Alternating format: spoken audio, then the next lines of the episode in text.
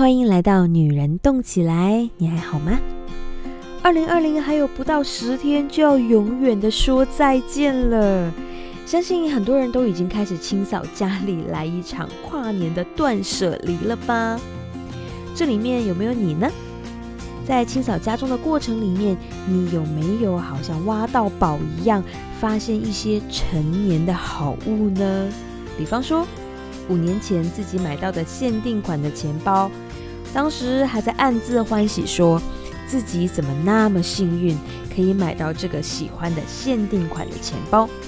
可是回到家就顺手放进了储物柜，忙着忙着就忘记了它的存在。而这一次不小心找到它的时候，本来以为会是个大惊喜，却没想到因为太久没有用了，又受了潮湿天气的影响。钱包竟然会变了色，这个场景熟悉吗？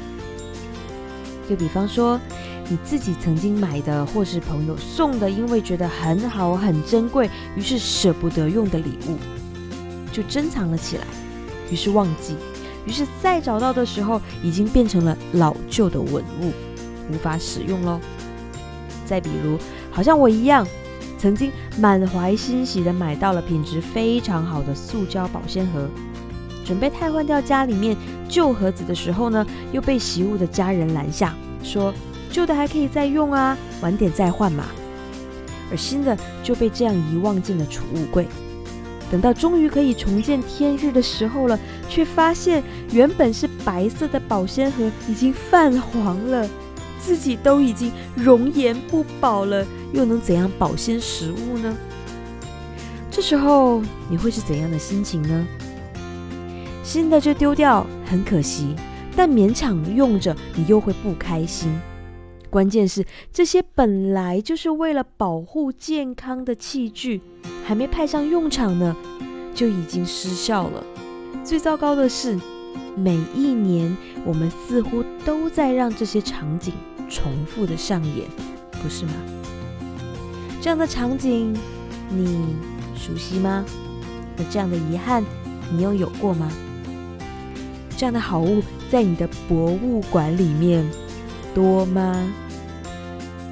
这让我想到，在人的生命之中，有哪些的事情是让我们值得或是应该去等待的？又有哪些是应该选择去立即享用的呢？还记得那个好吃的会留在最后才吃的观点吗？或许从幸福感的延续来说，它也有一定的道理。但如果那是一道热菜，你可能就会错失它最好的口感的状态喽。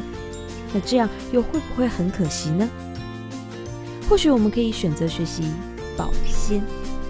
吃进嘴巴的，用在身上的，我们都享用着那种最新鲜的状态。不只是物品本身，更是我们在享用新鲜好物的那一份新鲜感。因为那是一份对生活充满期待的珍贵的感觉啊！那也是对生活的尊重，不是吗？而生活中最重要的功课，不只是对吃的、穿的、用的要保鲜。更是对自己的想法，对人与人之间的关系，我们都要保鲜。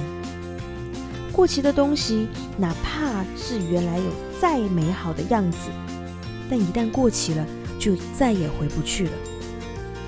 可惜吗？当然会。但这又恰恰是一个很好的机会，来提醒我们活在当下，珍惜当下。就好像我很爱的一只星巴克的限定款的马克杯，过去它并不属于我，未来它有可能会被打碎，而我唯一可以做的，就是在买下它之后，好好的善用它，为我的日常生活加分，哪怕只是一点点的喜悦感，我都是有赚到了好心情，不是吗？这是过期送给我们的礼物，现在我要。特别的送给你，愿你的二零二一每一天每一刻都有新鲜的精彩。